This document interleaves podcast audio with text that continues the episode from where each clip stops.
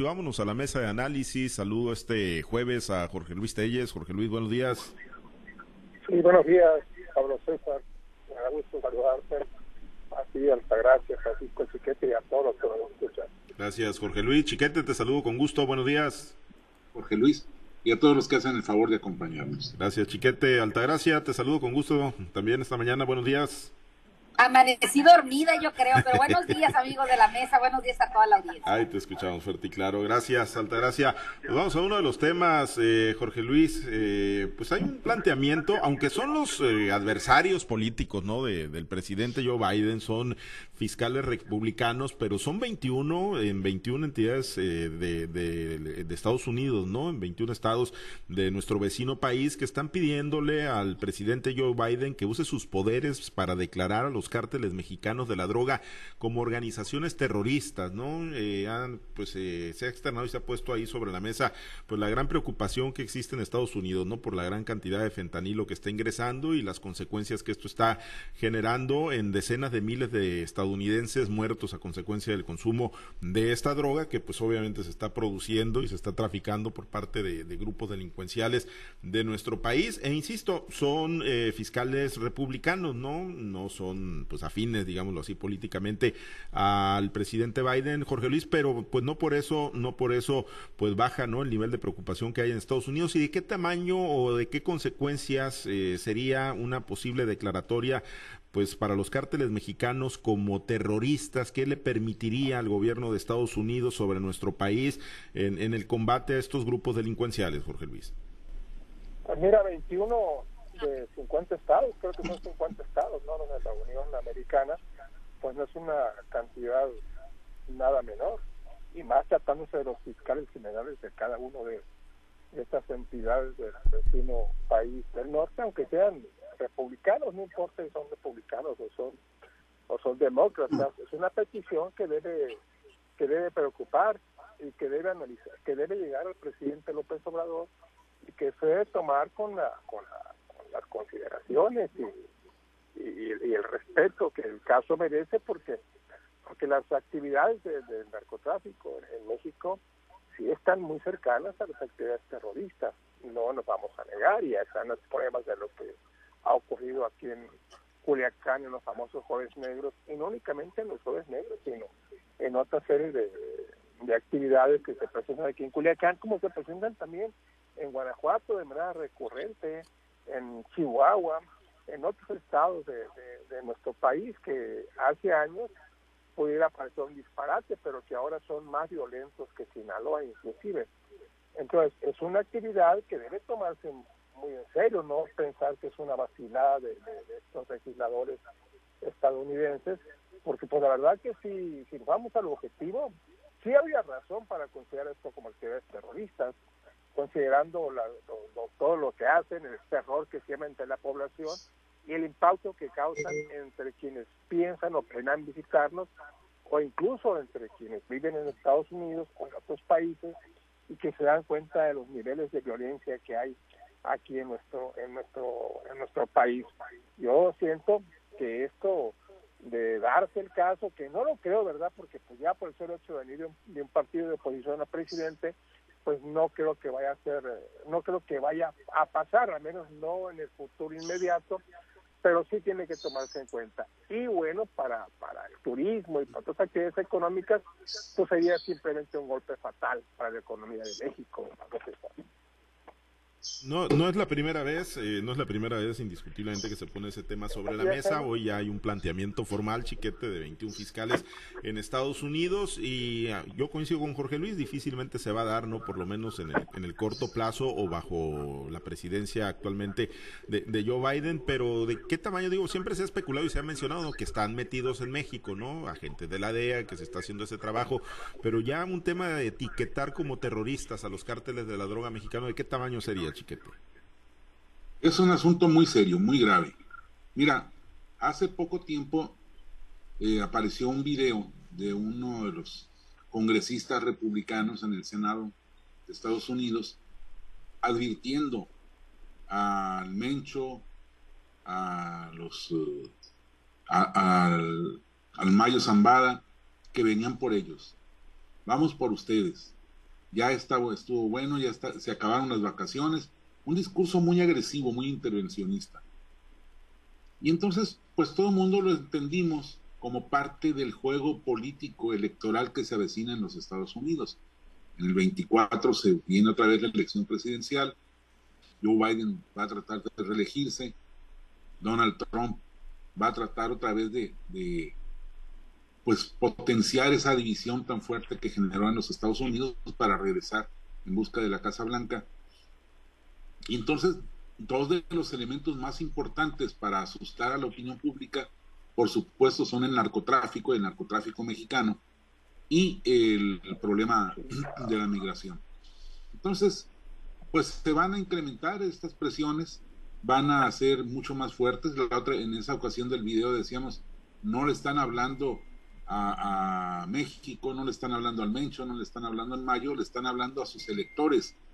Los están preparando para psicológicamente empezar a rechazar esos temas de, narcotráfico y, de, y de migración ilegal para hacerlos de su lado.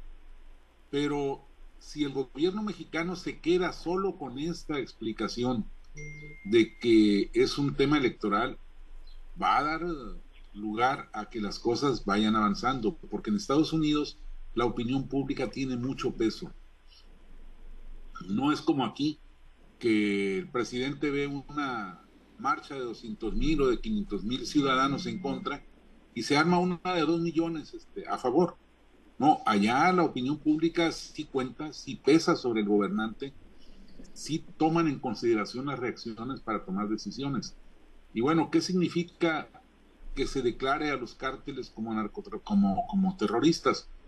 Pues eh, yéndonos al punto extremo está el caso de Bin Laden, que estando en, pues allá en su país, va un operativo estadounidense y incursiona en donde saben que está Bin Laden, hacen ataques aéreos y acaban con él, pero incluso lo, lo rescatan el cuerpo y lo desaparecen. Ese, ese es el tipo de cosas que hay. Y bueno, eso pasó en, un lugar desértico donde Bin Laden estaba en un punto aislado, en México. Una, incursión de esa naturaleza, que se responda como se han respondido los, los jueves negros, o como se ha respondido en Jalisco, como se ha respondido en Guanajuato, con acciones terroristas efectivamente, pues nos van a poner muy mal parados, nos van a generar muchas dificultades, más allá del impacto que seguramente tendría en la economía, la propia seguridad de los mexicanos. Es, es una cosa muy grave, una perspectiva muy grave, y el gobierno no puede tampoco negar, ya lo señala Jorge Luis, sí son terroristas los, los, las acciones que han desarrollado estos grupos delictivos. No puede defender este, con, establecimientos legales, decir, el artículo tal de las relaciones internacionales, no, tiene que reaccionar, tiene que demostrarle a Estados Unidos, a la opinión pública de Estados Unidos, no a los republicanos, no a Biden, a la opinión pública que se está trabajando y que se está controlando el tema del narcotráfico. No podemos este, seguir con, esta idea de que nos asiste el derecho y aquí somos autónomos y podemos hacer lo que queramos, no hay que reaccionar a eso y hay que reaccionar adecuadamente. Pero, pues no sé, el, gobierno mexicano no parece estar muy interesado en, en reacciones de esa naturaleza. Eh, Altagracia, eh, pues eh, obviamente pues el, simple hecho, ¿no? De que se ponga sobre, sobre la mesa de, análisis, del debate en Estados Unidos, obviamente, y aquí en México, pero sobre todo en Estados Unidos aún eh, cuando emane de adversarios políticos de, de, Joe Biden y que se pueda inscribir en esta lucha político-electoral que viene, pues la realidad es que digo, no falta razón, yo no sé si como para tipificarlos como terroristas, pero las acciones que cometen son, son literal de, terror para los mexicanos y obviamente, pues digo, con las consecuencias que les genera a los estadounidenses la droga que se les envía, pues igual, ¿no? Mira, pues simplemente es leer la definición de lo que es terrorismo en el diccionario y verás que lo que ocurre en muchas, en muchas regiones de México, en mucha eh, de las actividades delictivas, pues es lo que es lo que pasa aquí, amedrentar un gobierno, amedrentar una sociedad para conseguir tal o cual objetivo o inhibir tal o cual acción policial o, de gobierno, ¿no? Eso es, eso es, esto es, directamente lo que significa terrorismo y es lo que hemos vivido en, en México desde hace muchos años, no, no porque eh, no nos los hayan em, etiquetado desde antes, no es que no esté ocurriendo, ¿no? Lo que es un hecho es que si Estados Unidos o los, los congresistas o el mismo gobierno americano deciden declarar a los cárteles de la droga como terrorismo, que prácticas terroristas en México, pues no nada más afectaría la relación bilateral que existe entre los países, sino afectaría todas las actividades económicas, turísticas, políticas, de relaciones humanas, de todo lo que tiene que ver con, con, esta cercanía que tenemos con Estados Unidos. Hay otros países que aún, a pesar de estar mucho más lejos geográficamente, al ser declarados terroristas, incluso Estados Unidos adopta el carácter de policía del mundo y, y, interna en esos países quitando gobiernos y haciendo pues muchas otras cosas que, que lo que siempre se dice es que se encubren actividades que tienen que ver con el dinero, con la política, con, con los recursos naturales o los recursos eh, eh, monetarios de, tal o cual. Otras cosas que hemos visto que al llegar a Estados Unidos a esas a esos territorios, pues finalmente ejerce ahí su control y, empieza a despachar como si fuera su casa, ¿no?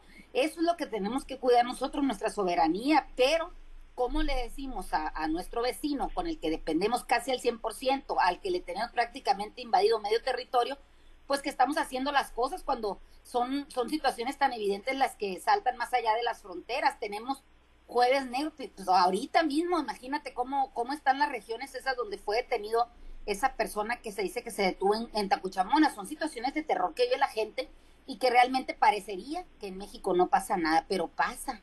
Entonces eso es lo que están viendo los que están del otro lado y finalmente pues le quieren sacar el mayor provecho posible, porque tampoco de allá va a venir la solución, porque si hubiera venido de allá desde cuando tuviéramos otras condiciones este, de seguridad de nuestro país, o sea, finalmente, como dice Francisco, como dice Jorge Luis, lo aprovechan para eh, fortalecerse en sus aspiraciones a llegar de nuevo a un gobierno o finalmente permanecer en el caso del presidente Biden, ¿no? Me parece que, que son golpeteos políticos, golpeteos geográficos, pero que a la hora de la hora, pues eh, tampoco a Estados Unidos le conviene que adjudicarse este, este golpe a, México, por eso, como te digo, por la tradición o por la relación política que se tiene desde hace mucho tiempo, ¿no? A nadie le, le, le conviene, a ninguno de los dos países le convendría esta situación, pero finalmente le van a sacar raja hasta donde se pueda. El, el presidente de la República todos los días habla de, de la persona que tienen detenido, que tienen enjuiciado en ese momento, pero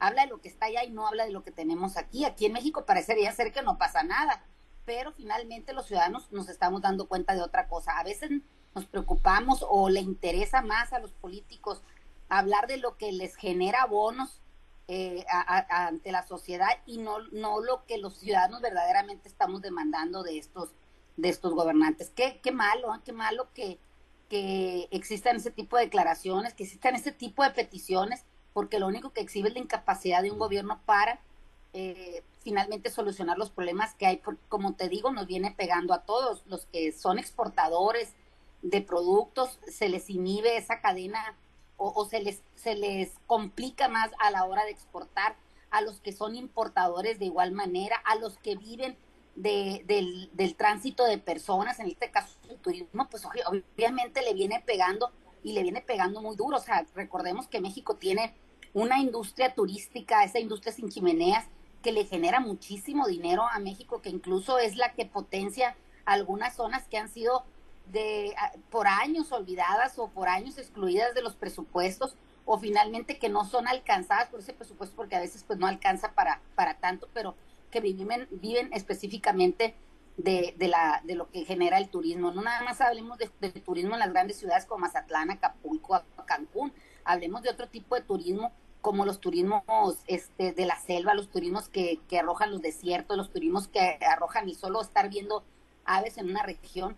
O sea, ese tipo de turismo que no necesita una gran infraestructura porque México es rico en recursos naturales. Me parece muy desafortunado que, que existan este, este tipo de, declaraciones y sobre todo me parece más desafortunado que los gobiernos teniendo la oportunidad pues no, no resuelvan o, por lo menos no se aboquen de manera inmediata a, tratar de brindar mejores condiciones que, borren esa impresión eh, que tienen no nada más los de afuera, sino también los de aquí de adentro. Sí, y mientras, eh, tanto digo, mientras se dirime eso, ¿no? Que, ahí va a quedar, a lo mejor eh, no van a dar el paso en Estados Unidos, pero bueno, en México se están, pues no, no sé si tratando de mandar mensajes, eh, Jorge Luis, de que sí se está trabajando, ¿no? Y esta nueva ley de protección del espacio aéreo mexicano, pues eh, los militares avanzando ahora pues van a tener eh, la posibilidad no de, del resguardo del espacio aéreo la Sedena para disuadir dicen amenazas a la seguridad nacional interceptar aeronaves que estén eh, volando pues sin pues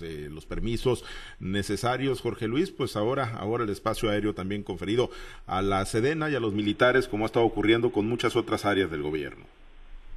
Un punto más, un punto más para el secretario de Defensa Nacional dentro del inmenso poder que se le ha dado ahora en el gobierno del presidente López Obrador. Si ya de por sí lo tenían por el solo hecho de poseer el control del armamento en nuestro país y de todo el equipamiento militar, pues con tantas facultades que se dan, ahora son empresarios, son vigilantes, son aduaneros, son es un enorme poder que se da la Secretaría de Defensa Nacional y todavía se le sigue dando y se la va más todavía. Acuérdense que hay por ahí una línea aérea que, según tengo entendido, contradice todos los reglamentos de la aviación en México y sin embargo sigue avanzando la posibilidad de que se cree una línea aérea exclusivamente para el manejo, exclusivamente operada por el ejército mexicano y que el ejército o la Serena, porque es lo mismo, vaya a ser la que, la que opere esta, esta nueva línea aérea, inclusive tiene ya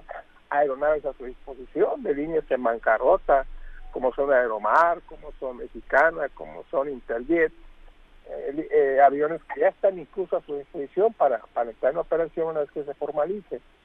Tengo entendido que va en contra de todas las disposiciones existentes, pero pues aún así el presidente lo ordenó y se le está dando para adelante. En esta disposición yo creo que lo más importante es finalmente de todo es el, el, mantener el control de que de que no de que todos los vuelos pues, sean sean reglamentados que no haya vuelos clandestinos que son los que se trafica con los que se trafica la, droga y, y otro, y otra clase de actividades ilícitas que por ahí sería el único punto bueno que yo que yo le estaría viendo a esto no pero pues vamos a ver, a ver, a ver eh, si procede.